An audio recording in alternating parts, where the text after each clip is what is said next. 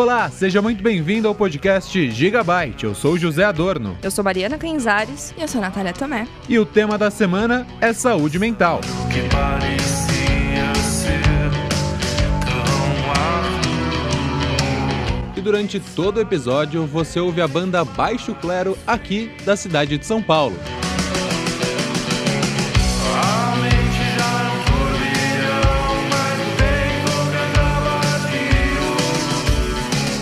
Na entrevista com o especialista, eu conversei com a Adriana Marcondes, professora doutora do Instituto de Psicologia da USP, sobre como os diagnósticos de déficit de atenção e outros transtornos mentais não são tão preto no branco.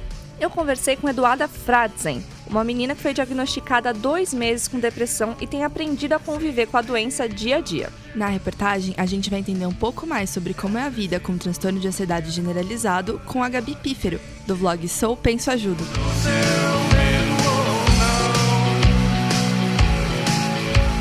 Começa agora o Gigabyte. A partir de agora, começa o podcast Gigabyte.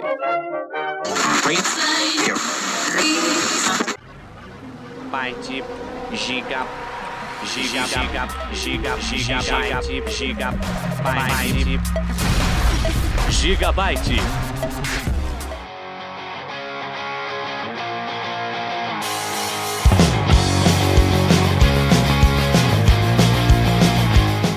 Começar, gente, o que vocês acham que é ser saudável? Olha, Mariana, é muito interessante você trazer essa questão, porque foi exatamente uma das coisas que eu conversei com a professora Adriana.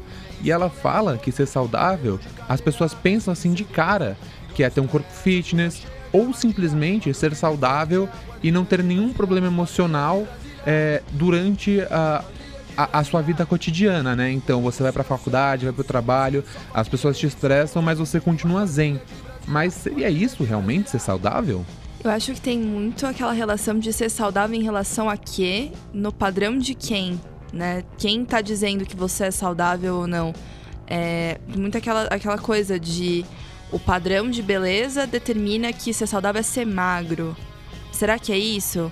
O, padrão social de- é, determina que ser saudável psicologicamente é ser uma pessoa extremamente equilibrada.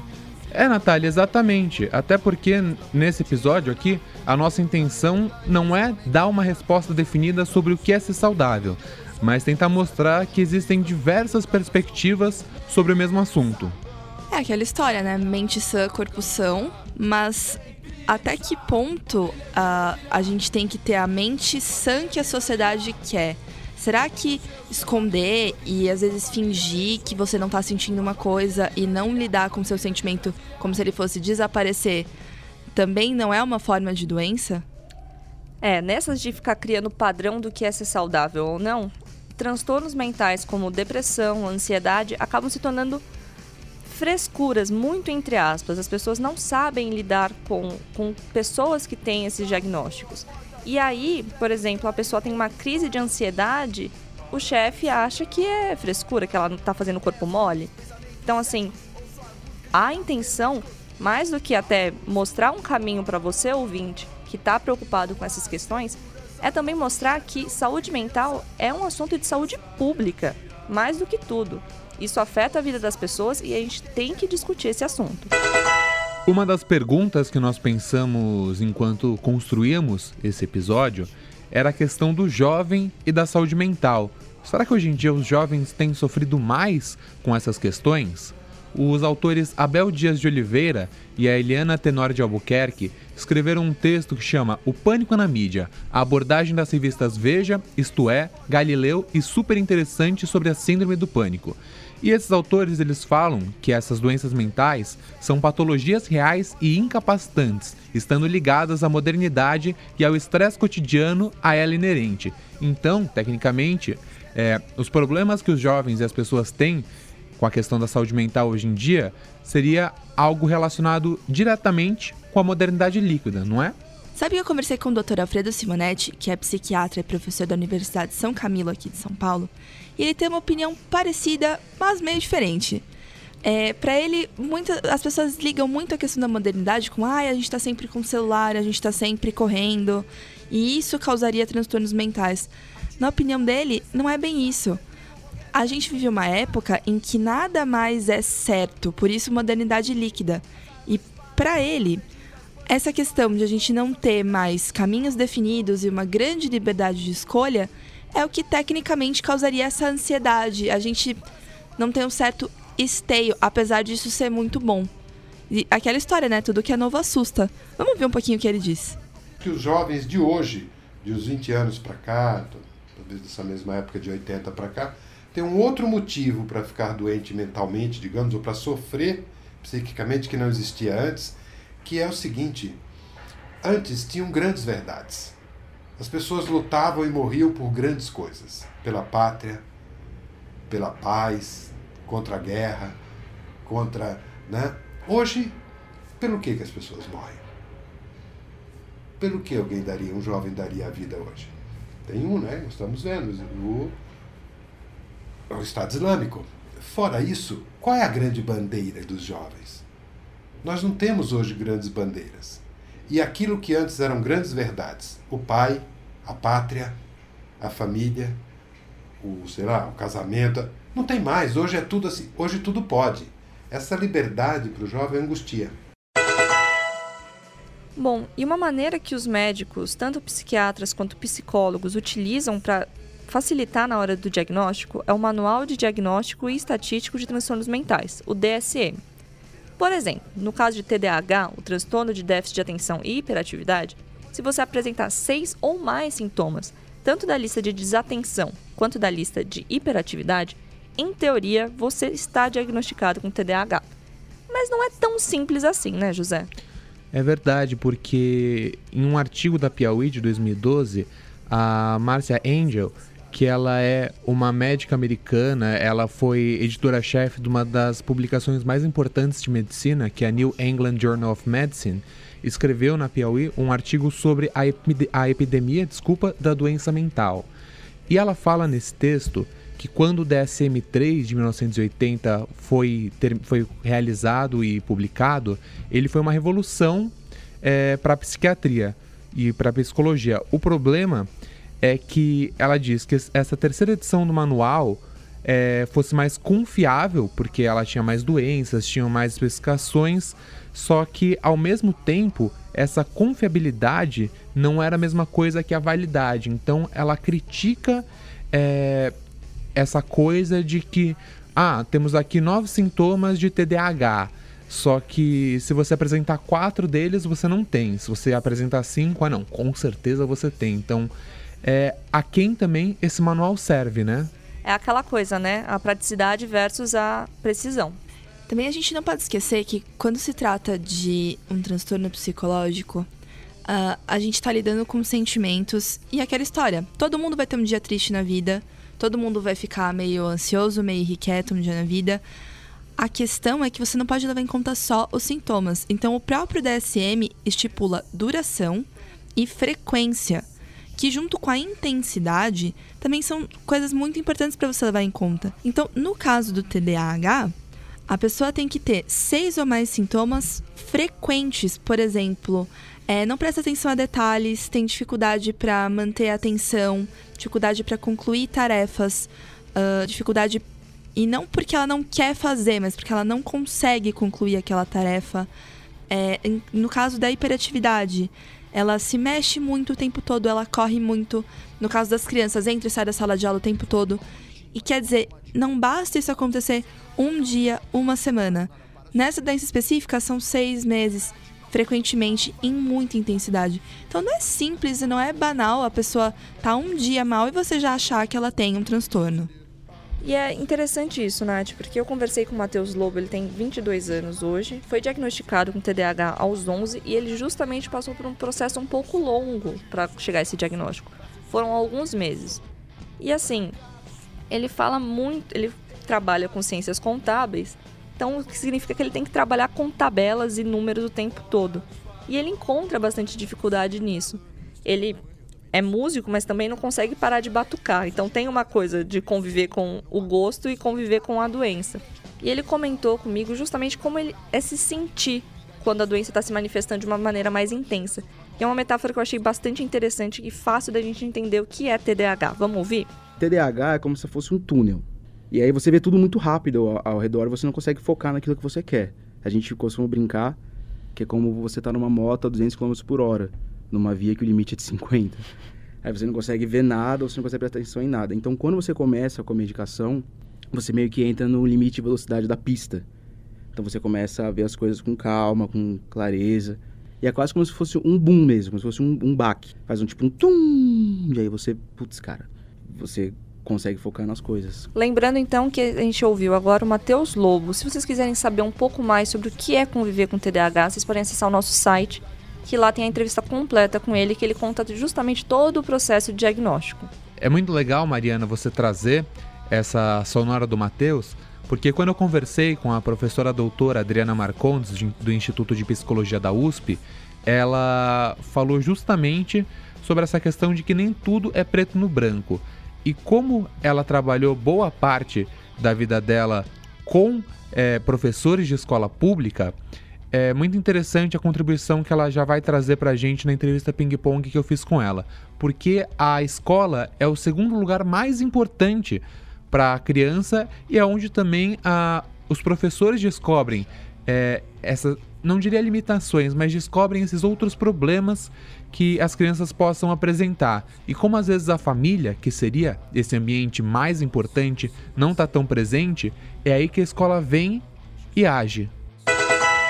Eu converso agora com Adriana Marcons, professora doutora do Instituto de Psicologia da USP.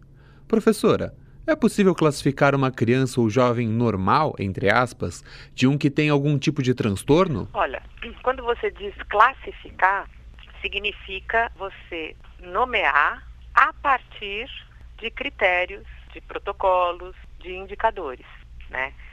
Então, tudo é possível classificar, porque você inventa critérios, protocolos, indicadores que fazem essa classificação. Então, uma criança diagnosticada com déficit de atenção. Então, diagnosticada. Você não vai ouvir eu falar uma criança com déficit de atenção. Então, e uma vez que ela é diagnosticada, o déficit de atenção lá está fazendo parte da vida dela, quer dizer, cria-se isso, certo? Bom, então uma criança diagnosticada com déficit de atenção e que ela está numa escola, que é uma escola que busca certo tipo de resultado, é diferente do que se ela está numa outra escola que, que tem o seu tempo e tem o seu físico e tem sua arquitetura e tem as brincadeiras de uma outra maneira. Como deveríamos tratar essa questão? Nós temos tendido a olhar os fenômenos pensando, puxa, o que está acontecendo com ele? Que é diferente do que a gente olhar os fenômenos pensando, puxa, como isso que está acontecendo com ele se produz? Porque daí a gente traz os outros elementos que são fundamentais para a gente poder, inclusive, agir nele. Segundo a Associação Brasileira de Déficit de Atenção, é estimado que entre 5 a 8% da população tenha TDAH. O que esse diagnóstico implica quando dado às crianças? Bom, eu suponho que na maioria dessas histórias, ah, dessa população, tenha havido um sofrimento na escola, né? Tipo, a criança não está conseguindo se concentrar, né? Ah, ela não está fazendo as coisas, ela deixa de fazer as lições, ela não estuda para as provas, ela começa a ir mal, daí a, mãe insiste, o pai insiste, a avó insiste, ou quem cuida insiste, daí tenta uma ajuda, um professor, né, coloca numa outra escolinha, daí o prof... enfim.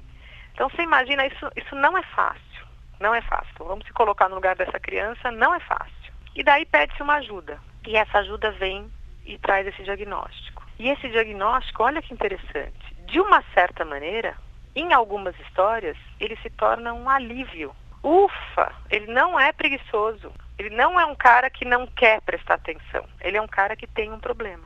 Bom, então vamos fazer um treinamento, vamos fazer exercício, vamos cuidar de outra maneira, é, vamos tentar outras estratégias. Será que é necessário uma medicação? Vamos dar uma medicação. Então, tem uma questão aí muito, muito importante que é, nos parece que ah, com a justificativa de que aquele sujeito, aquele indivíduo tem um problema, então algo poderia ser feito. Mas o que está podendo ser feito não muda a escola e a família. O remédio, quando receitado por causa de alguma doença que envolva a mente, ele é eficaz ou a sensação de que o remédio vai fazer melhorar que faz a diferença? A sensação de que vai melhorar e uma sensação de melhora é uma diferença. Então, graças a todo um desenvolvimento da- dos remédios, das medicações, muitas pessoas, né, em situação de sofrimentos muito intensos, puderam agir nessa vida. A nossa questão não é que bacana ou que ruim a medicação. A nossa questão é tudo isso em nome do quê? Em nome de acordar bem cedinho, ir para o seu trabalho, fazer suas coisas, conhecer, almoçar, depois voltar para o trabalho, depois chegar em casa, depois continuar trabalhando, porque hoje não tem mais diferença.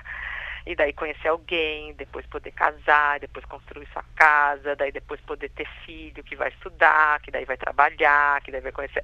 Em nome do quê? Nesse cenário, como que a gente pode dizer que uma mente é saudável? Então, daí isso implicaria, primeiro, da gente tomar uma posição né, ah, sobre o que a gente pensa que é saúde. O que é um corpo saudável, né? Então, nessa expressão que você trouxe, corpo saudável. Né? Eu acho que tem um, um grupo de profissionais ah, e tem uma certa ideia que vai defendendo que um corpo saudável é um corpo fortalecido. Eu não vou falar forte, porque senão pode confundir com músculos, mas é um corpo fortalecido para agir no mundo e, portanto, para agir na, na construção do mundo. Então, a doença não é a alteração que a gente tem. Se eu tenho uma certa alteração, que até chegam para mim e falam, ai, Adriana, você está doente. Bom, mas eu estou doente, todo mundo fica doente. Né? Aliás, a doença é normal. Olha que interessante, né? Então, a doença é normal. Agora, eu, eu ajo na doença. Eu transformo isso, né? Eu cuido disso. Então, se a gente tem essa conce- concepção que um corpo saudável é um corpo que age no mundo, a nossa questão é, é a forma como temos, ou como tratar, como cuidar, como atender, como desenvolver trabalhos que são trabalhos que fortaleçam esse sujeito. Como saber se uma pessoa precisa ou não de acompanhamento psicológico profissional? Então, primeiro, a gente entender que o acompanhamento psicológico profissional é um dispositivo inventado. Ele não é, ele não, ele não pode ser dado como algo que naturalmente as pessoas precisam. É um dispositivo que a gente inventou, onde a, a gente entende que ele tem uma, uma potência, né, para fazer com que a pessoa possa pensar e agir naquilo que está acontecendo com ela, a, a partir de uma relação que vai se debruçar né, nisso. Então eu acho que esse é um dispositivo inventado que, que muitas vezes, por, por motivos muito diferentes, quer dizer, uma pessoa fala, ah, eu quero viver um pouco essa experiência, eu tenho algumas coisas que me incomodam e que eu gostaria de, de entender um pouco melhor. Quer dizer, esse, esse dispositivo ele é, ele é usado por, por, por, vários, por vários motivos. Né? Ele é um dispositivo. Lembrando que você acabou de ouvir a entrevista com a professora doutora Adriana Marcondes, do Instituto de Psicologia da USP. Caso você queira ouvir novamente essa entrevista, ela estará aqui com o link na descrição do cast e também no nosso site. Acho muito importante ela ter citado todo esse contexto da educação, porque a escola, querendo ou não, quando você trata de jovens e saúde mental, é um espaço importantíssimo. E é provavelmente lá que vão se manifestar muitos dos primeiros sintomas, é, especialmente no caso do, do TDAH, mas em outras doenças como a depressão, a ansiedade e, e outras do- dos transtornos mentais. Porque além do jovem passar muito tempo lá, a escola ela tem os seus próprios fatores que geram estresse e ansiedade. Ah, a gente trouxe aqui um texto chama Diferenças de Sexo e Escolaridade na Manifestação de Estresse em Adultos Jovens. E os autores têm uma frase que eu acho que é muito representativa, que é a escola, com todas as suas expectativas e exigências, pode ser também uma fonte de estressores. Não é à toa que muitas das doenças começam a se manifestar nessa faixa de mais ou menos 17 até os 22 anos. Se você parar para pensar, é quando você começa a ter fatores de estresse, você começa a se preocupar com a sua carreira, você tem que passar numa prova que não necessariamente classifica o seu desempenho. É, você entra esse jogo do controle emocional na hora de prestar um vestibular, que não necessariamente é uma coisa que foi trabalhada desde a infância na escola. Escola a bem da verdade, não tá preocupada se o aluno está se sentindo bem ou não. É importante a gente lembrar que se você não teve na escola, não significa que você não vai ter nunca mais. Porque quando você entra na faculdade, você vai começar a lidar com outras questões. Então, entra o fator competitividade, você está entrando no mercado de trabalho, você está competindo com seus colegas por uma vaga de estágio, que é a, a vaga de estágio. Inclusive, o texto que a Nath trouxe, é, eles citam autores, o Langston e o Cantor, que eles falam que essa transição na vida acadêmica pode gerar também um aumento de responsabilidade e de ansiedade. Não no sentido ansiedade e transtorno mental, mas ansiedade como sintoma físico mesmo, de apreensão, de você se sentir ameaçado e ter uma reação fisiológica a essa ameaça. Então, são incertezas naturais que acabam trazendo à tona os sintomas ou acabam, inclusive, iniciando o processo de desenvolvimento de transtornos mentais. Inclusive, sobre essa questão dos transtornos mentais na faculdade, os alunos da FAO, a Faculdade de Arquitetura e Urbanismo da USP, eles criaram uma página justamente para dar visibilidade a esse convívio que os jovens têm com os transtornos mentais durante a vida acadêmica e universitária. Eles, têm, eles fazem vários posts em que eles colocam situações da vida cotidiana dos alunos que não são normais. Por exemplo, esperar entrar de férias para poder cuidar da saúde. Não é normal. Mas quantos de nós não fazemos isso por pressão social, porque a gente realmente acha que a gente tem que dar conta de tudo, embora a gente não consiga. Falando da questão do normal, é muito importante a gente pensar até que ponto, por exemplo, é normal a gente ficar estressado. Porque, ok, todo mundo fica. Assim como a Natália falou, que todo mundo vai ter um dia ruim uma vez, todo mundo vai ficar triste, e isso não quer dizer que a pessoa tenha um problema de saúde mental. É, o estresse é muito importante, porque você fica estressado quando alguém briga com você. Ok, mas de repente você está no seu trabalho e só de receber uma mensagem do chefe ou de algum colega você tem vontade de gritar pro mundo que você odeia o que você está fazendo, então pera, talvez a gente tenha um problema aí, né? E a questão da ansiedade? Uma coisa é você estar ansioso para ir num show, a um evento, é uma coisa que realmente a gente fica com muita vontade de ver e tal. Mas outra coisa é você ter uma apresentação, é você ter alguma mudança no seu cotidiano e você não conseguir dormir pensando nisso. É você ficar pensando em todas as coisas que podem dar errado por uma questão que é uma mudança na rotina. Então, uma coisa é você ter uma reação física normal, ansiedade faz parte da vida. Outra coisa é você ter um transtorno mental diagnosticado, que é a ansiedade, que tem vários níveis. E é justamente sobre isso que a reportagem da Nath vai falar. Ela conversou com a Gabriela Pífero, que tem um canal no YouTube Sou Penso Ajudo, que ela justamente discute essa questão. Como que é conviver com ansiedade? Como que foi o processo dela de diagnóstico? Vamos ouvir um pouquinho? Você já se sentiu nervoso, estressado, teve problemas para dormir, não conseguiu se concentrar e ficou constantemente preocupado com as coisas mais simples? Pois é, passar um dia ou uma semana assim já é horrível. Agora imagine conviver com essa angústia por meses, em alguns casos, para o resto da vida. Essa é a realidade de pacientes diagnosticados com transtorno de ansiedade generalizado, uma das doenças incluídas no conjunto dos transtornos de ansiedade. Nesse grupo também entram problemas bem conhecidos, como a síndrome do pânico e o transtorno obsessivo compulsivo, o TOC. Segundo estimativas da OMS, em 2013, a taxa de prevalência de transtornos de ansiedade na população mundial era de 7,3%. Junto com a depressão, a ansiedade está entre os problemas psicológicos mais comuns atualmente. Esse é o caso da estudante de letras Gabriela Pífero, de 22 anos, que começou a sentir sintomas cada vez mais fortes enquanto fazia o intercâmbio nos Estados Unidos.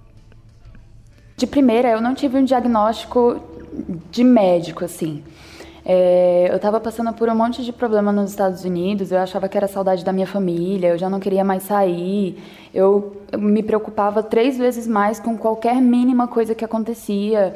É, então eu me sentia muito diferente, assim. E depois de um, de um longo período, eu ganhei um livro de presente que se chama Ansiedade Mal do Século, do August Cury. E aquele livro, ele me explicava, assim, de volta ao Brasil, a Gabi procurou tratamento médico e confirmou que tinha transtorno de ansiedade generalizado. Logo depois, ela também foi diagnosticada com depressão mista e síndrome do pânico. Mas, Durante o tratamento, ela começou a perceber que convivia com ansiedade há muito mais tempo do que ela pensava. Depois que eu entendi que era ansiedade e tudo mais, eu passei a perceber meus atos de muito tempo atrás que eu já tive, sabe? Aí eu parei pra pensar, nossa, realmente eu não tenho isso de agora, sabe? Eu já tenho de antes. Mas é uma coisa que vem, volta, sabe? Que some. E se a gente não sabe como controlar, ela vai embora e você acha, não, tô curado. Se você não procurar ajuda, quando voltar, vai voltar pior e sempre voltando pior. O psiquiatra Alfredo Simonetti, professor da Universidade de São Camilo, explica que, no caso de pessoas ansiosas como a Gabi, é muito comum que os primeiros sintomas aconteçam ainda na infância e, se não forem tratados, causem prejuízos para toda a vida. A coisa que mais prevê que alguém vai ter problema mental quando ele ficar adulto é uma criança ansiosa. Criança mesmo, tô falando, não jovem, criança. Sabe aquela, aquela idade de ir para a escola, 7, 8 anos? Se naquela idade uma criança é muito ansiosa, é muito tímida, muito recolhida, esse é um péssimo sinal. Como a ansiedade não tem cura, e sim controle, é muito importante manter a sequência do tratamento, que pode envolver a terapia, também com o uso de medicamentos, com a prescrição médica adequada, além do apoio da família e dos amigos, como explica o Dr. Alfredo. Né? Então o papel da família é de estimular, não pode aceitar a entrega, mas de entender o limite que a doença impõe e aguardar que o tratamento, seja ele terapêutico ou remédio, melhore para. Ou seja, não é fácil ser amigo e pai ou filho de uma pessoa com depressão ou com ansiedade. A Amanda, uma das melhores amigas e que também morava junto com a Gabi, concorda que nem sempre é fácil, mas a tolerância é fundamental para qualquer relação com uma pessoa que sofra de transtornos psicológicos. Eu tenho que manter a paciência e calma 24 horas por dia, assim, quando eu tô com ela. E quando eu não tô com ela, assim, ela manda mensagem, ah, tô mal, tô não sei o quê. Aí eu dou uma respirada fundo, assim, e falo, tá, vamos lá. E foi com o incentivo da Amanda que a Gabi decidiu criar um vlog, o Sou Penso Ajudo, que acabou contribuindo não só com o tratamento dela, mas também de várias pessoas. A minha ideia era a seguinte: ah, eu vou raspar o meu cabelo, eu vou me olhar no espelho e eu vou ver que meu cabelo tá curto e que ele tá crescendo no tempo dele, que eu tenho que ter paciência. Só que aí eu cheguei em casa, contei pra Amanda e tal. E aí a Amanda falou: é, tá, mas o que, que adianta você conquistar a paciência e perder sua autoestima? Aí eu fiquei, bom. Então eu vou abrir um canal no YouTube. Aí pronto, todo mundo apoiou. E aí, depois que eu postei o primeiro vídeo, que eu vi milhares de pessoas, sabe, apoiando, milhares de pessoas dizendo eu também passo por isso. Falei, mano, que alívio, sabe? E é assim, seguindo o tratamento, buscando informações e tendo apoio das pessoas queridas, que a vida de uma pessoa com ansiedade pode ser muito melhor. Então a gente já ouviu a reportagem sobre ansiedade. Inclusive, se você quiser saber mais sobre ansiedade ou os outros transtornos mentais que a gente está falando hoje, você pode acessar toda a nossa bibliografia no nosso site. Inclusive, se eu puder recomendar um dos links que tem lá, acesse o Vida Ansiosa, uma reportagem da Tab Wall bastante é, esclarecedora sobre a questão da ansiedade. Uma coisa que não saiu da minha cabeça enquanto eu ouvi a reportagem é: será que todo mundo tem a mesma incidência em relação à doença? Será que tanto os homens quanto as mulheres eles sofrem da mesma maneira? Ou de repente pode haver essa diferença? Vocês sabem alguma coisa? Há diferença sim, viu, Zé? Aquele texto que a Nath citou mais cedo, sobre diferenças de sexo e escolaridade, como o título já induz, mostra justamente isso. 79,30% das estudantes universitárias que eles, eles entrevistaram mostraram sintomas significativos de estresse, enquanto os homens apresentavam 50,72%. Claro, a incidência nos homens é grande, mas na mulher é maior. Para trabalhar melhor essa questão, a gente trouxe aqui um texto chamado Depressão e Gênero, porque as mulheres deprimem mais que os homens. E apesar dele ser um pouquinho antigo, ele é de 1999, é, é importante a gente ver as variáveis que ele traz que influenciam na depressão. Então, ele cita tanto fatores genéticos os fatores endocrinológicos, no caso hormonais, é, psicológicos e também sociais que levam as mulheres a de fato apresentarem mais sintomas de depressão do que os homens. E eles acabaram fazendo uma descoberta interessante que explicaria tecnicamente a, a razão dessa disparidade. Então, as mulheres, por motivos sociais, são ensinadas a, a internalizar os sentimentos, não se expressar tanto, é, sofrem mais eventos estressantes pelo fato da sociedade ser machista, então, especialmente violência sexual. É, desigualdade de direitos também afeta. Responsabilidades acumuladas, então as mulheres acabam estudando, trabalhando, cuidando dos filhos, sobra pouco tempo para elas se cuidarem, para elas terem momentos de lazer. É, ao mesmo tempo, existem questões físicas como flutuações hormonais pelo próprio ciclo menstrual que os homens não estão submetidos. E muitos dos casos de maior incidência de depressão eles se manifestam em momentos de grande diferença hormonal nas mulheres que seriam tensão pré-menstrual é, no pós-parto e também menopausa que são os períodos de falta de estrogênio. E a própria, essa flutuação do, do, do estrogênio afeta como as mulheres processam a serotonina, que no fim das contas é o hormônio tecnicamente da felicidade. Bom, então esse texto mostra pra gente como é complexo e como não é um fator só, não é uma questão só física, só social, só psicológica. São muitos fatores que acabam fazendo com que as mulheres desenvolvam mais esses transtornos. Apesar do homem não ter essa questão da essa questão hormonal que é tão presente nas mulheres, é, eu acho que existe uma barreira mais social. Então, o homem ele já tem, é, entre aspas, essa predisposição que a sociedade coloca nele de que, ah, você não pode chorar, ah, você não pode mostrar sentimento. E aí, quando chega na questão de você ter que buscar ajuda, muitas, muitos homens não buscam porque acham que são fracos, que acham que não precisam, ou que simplesmente é o que a gente começou a discutir lá no início do cast, que é o mimimi. Pra gente tentar mostrar um pouquinho como é a vida de uma mulher com depressão, a Mari conversou com a Eduarda Fratzen, que é uma estudante de direito de 22 anos. Ela foi diagnosticada há pouco tempo com a doença e também com ansiedade, mas ela descobriu ao longo do tratamento que ela já convive com isso há muito mais tempo. Então vamos ouvir um pouquinho?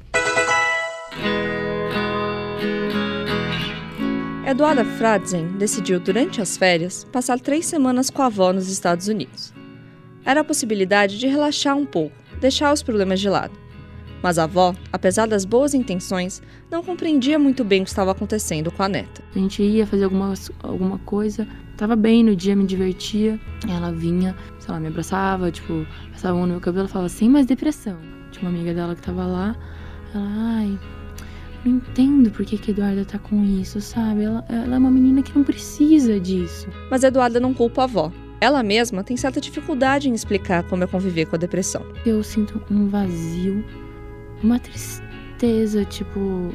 Parece que eu tô vazia, sabe? Tenho vontade de deitar na cama e chorar. Parece uma nuvem, sabe? Vem forte, escura assim e passa. Então eu, tipo, aceito o que tá no momento. O diagnóstico veio há alguns meses, mas de uma maneira pouco convencional. Sofrendo dores cada hora numa parte do corpo, Eduarda pediu ajuda da mãe e foi a um reumatologista. Ele pegou e falou assim: o seu caso parece que não é realmente físico, parece psicológico. Fez tipo, uma entrevista comigo, aí ele falou: é bem provável que você tenha depressão. Eu fiquei em choque, tipo, porque eu já imaginava, mas só que eu não imaginava que eu ia ouvir isso dele, que tava tão na cara, assim. A reação dela, porém, foi consequência da maneira como o médico contou a notícia para ela e sua mãe. Foi horrível para mim, porque a maioria das perguntas que ele tinha feito para mim eram relacionadas à minha mãe, a relação com a minha família, tudo. E aí quando ele ligou para ela e falou que eu tava com depressão e tipo ele meio que deu a entender que ela tipo tinha culpa nisso, eu fiquei muito mal. Eu já tava tipo chorando pesado, tipo eu sabia que minha mãe ia surtar, que ela ia ficar muito nervosa, que ela ia ficar muito preocupada. A primeira consulta com a psiquiatra já foi diferente. O psiquiatra foi até um alívio para mim, porque ele, o reumatologista falou que eu tinha que o meu caso era até para ser internada. E aí eu conversei com ela e aí ela falou que não achava que eu tava nesse nível ainda e que provavelmente o hospital só ia tipo me deixar pior. E aí desde lá, tipo, ela me diagnosticou com depressão já moderada para um pouco mais severa e já comecei a medicação. Eduarda não sabe ao certo como tudo começou, mas foi por causa de uma postagem numa rede social que pela primeira vez pensou que tinha depressão. Na verdade, o que me fez pensar que eu tinha depressão mesmo foi um vídeo que eu vi no Face eu não sei de quem é, não sei quem fez, mas era uma mulher. Tipo, no vídeo ela falava que o que te fazia sorrir não te faz mais. Que Já vem emoção, você não, sente, você não sente mais emoção com as coisas, você começa a se afastar das pessoas porque você sente que ninguém te entende sobre isso. Eu me identifiquei demais com o vídeo, demais.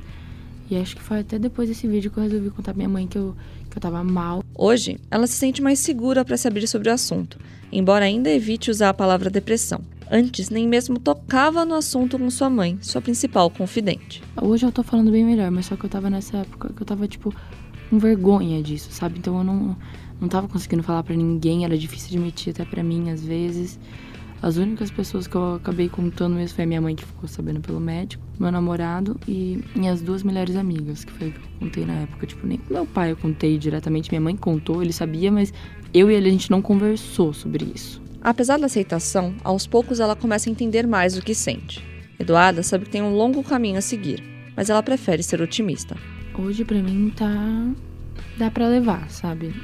Meio que já tá fazendo parte do, do meu dia a dia. E não é, não é sempre que tá me afetando. Tem, tem dias que eu passo o dia inteiro bem. E tem dias que acontecem essas coisas comigo.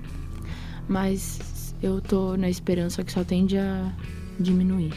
A minha psiquiatra disse que eu vou ficar no remédio mais ou menos uns 7, 8 meses. Então ainda tem bastante chão pela frente. Então, tipo, se eu parar o remédio, ainda tem muitas questões que eu tenho que lidar comigo. Então eu não não posso ficar pensando, ai, não tá melhorando, não tá melhorando. Eu tenho que ficar pensando positivo.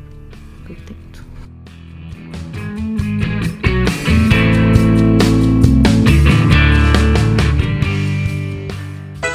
Então, lembrando que a gente ouviu Eduarda Fratzen, de 22 anos, que está começando a sentir os efeitos do remédio no corpo. Inclusive, é, ela estava me contando que ela não conseguiu dormir na noite anterior à nossa entrevista. Mas ela não sabia me dizer se era por causa da ansiedade, que ela tava, era um evento novo, ela não sabia o que estava acontecendo, sabia como seria né, a entrevista. Ou se então foi porque ela aumentou a dose do remédio. Ela estava sentindo bastante enjoo e ela não estava conseguindo dormir. Estranho isso. É, isso também aconteceu com a Gabi Pífero da reportagem, que inclusive te- teve que mudar o horário da medicação, porque para não ser afetada pelos enjoos, ela começou a tomar de noite e como o remédio de certa forma é estimulante, ela não conseguia dormir. Sabe que vocês falando isso é, me volta a, o texto da Márcia Angel, que eu falei no começo, da revista Piauí. E nesse artigo dela, da epidemia de doença mental, ela explica que vários, várias pesquisas americanas queriam comprovar que o remédio era mais eficiente do que o placebo ativo. E de fato, eles conseguiram comprovar.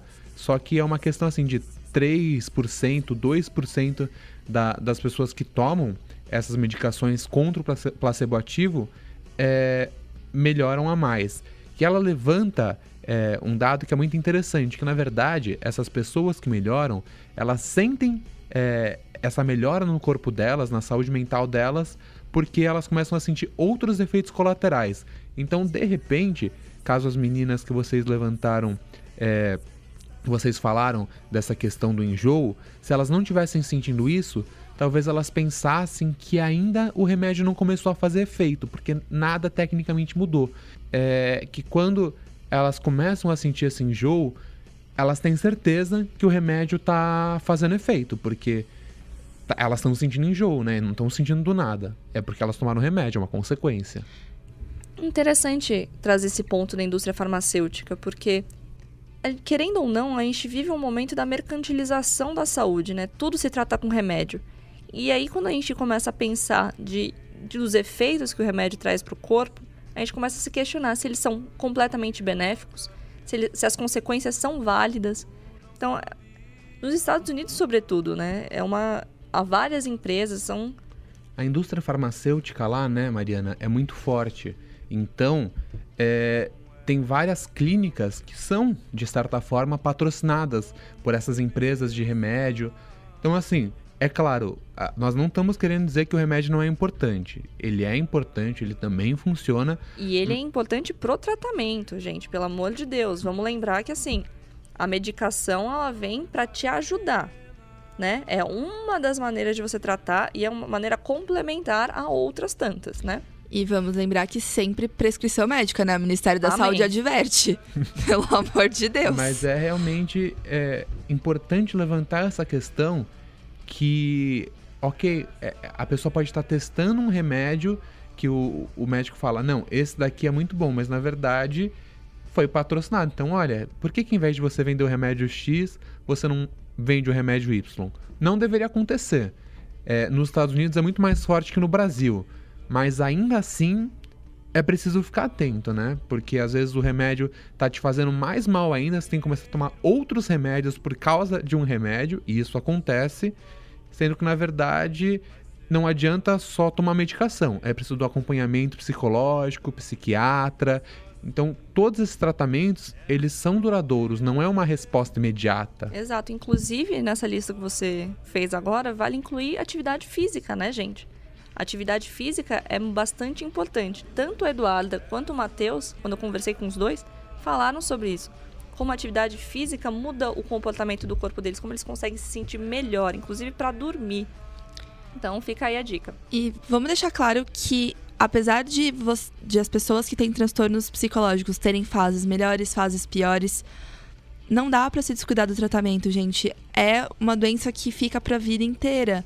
Então, não é porque não é uma coisa física, não é porque não tem um, um raio-x que identifica a ansiedade que ela vai sumir. Então, se a pessoa precisa de um remédio efetivamente prescrito pelo médico, não dá pra parar de tomar do nada, não dá pra descuidar do tratamento, porque vamos falar a verdade, uma doença mal cuidada, qualquer doença que seja, ela traz complicações, ela traz efeitos.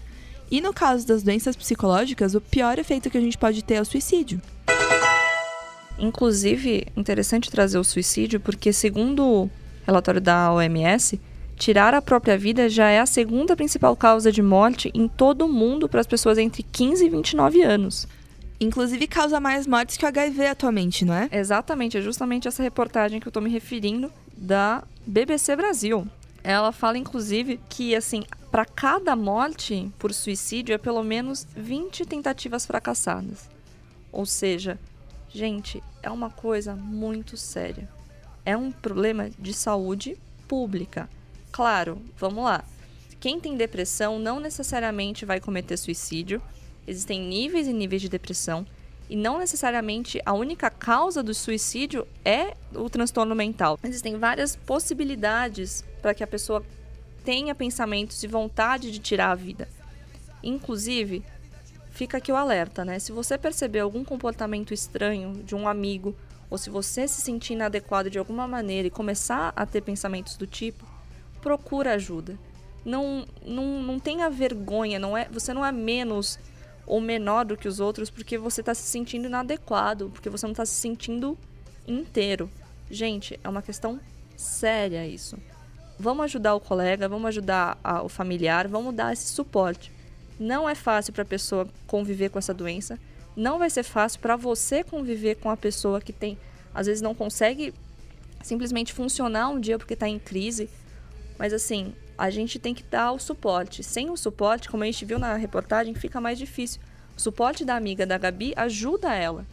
Então vamos tentar fazer essa, esse esforço também, né? Porque não é uma questão minha, do José ou da Natália, é uma questão social. A gente precisa ficar atento para não chegar a esse ponto.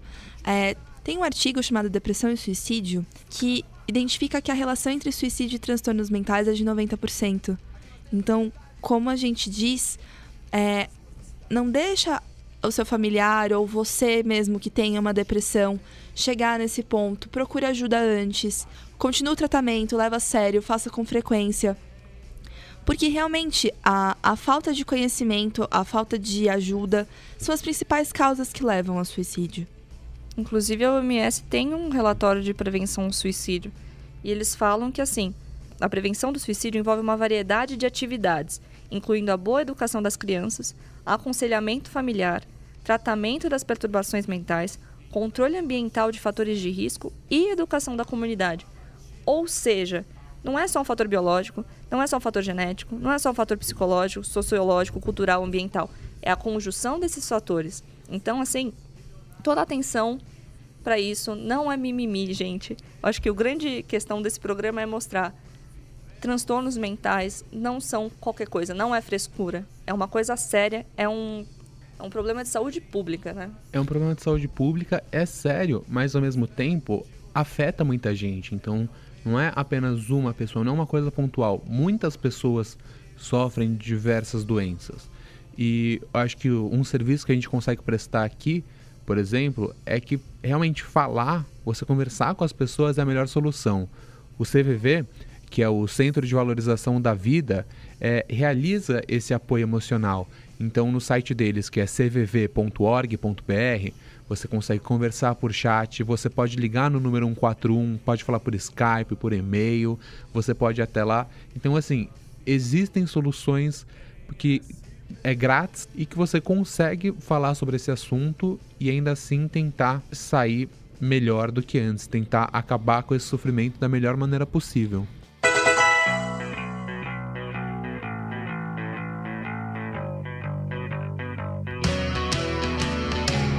Então, esse foi o primeiro episódio do Gigabyte. Você ainda vai ouvir com a gente sobre mercado de trabalho, empreendedorismo, violência, novos conceitos de família.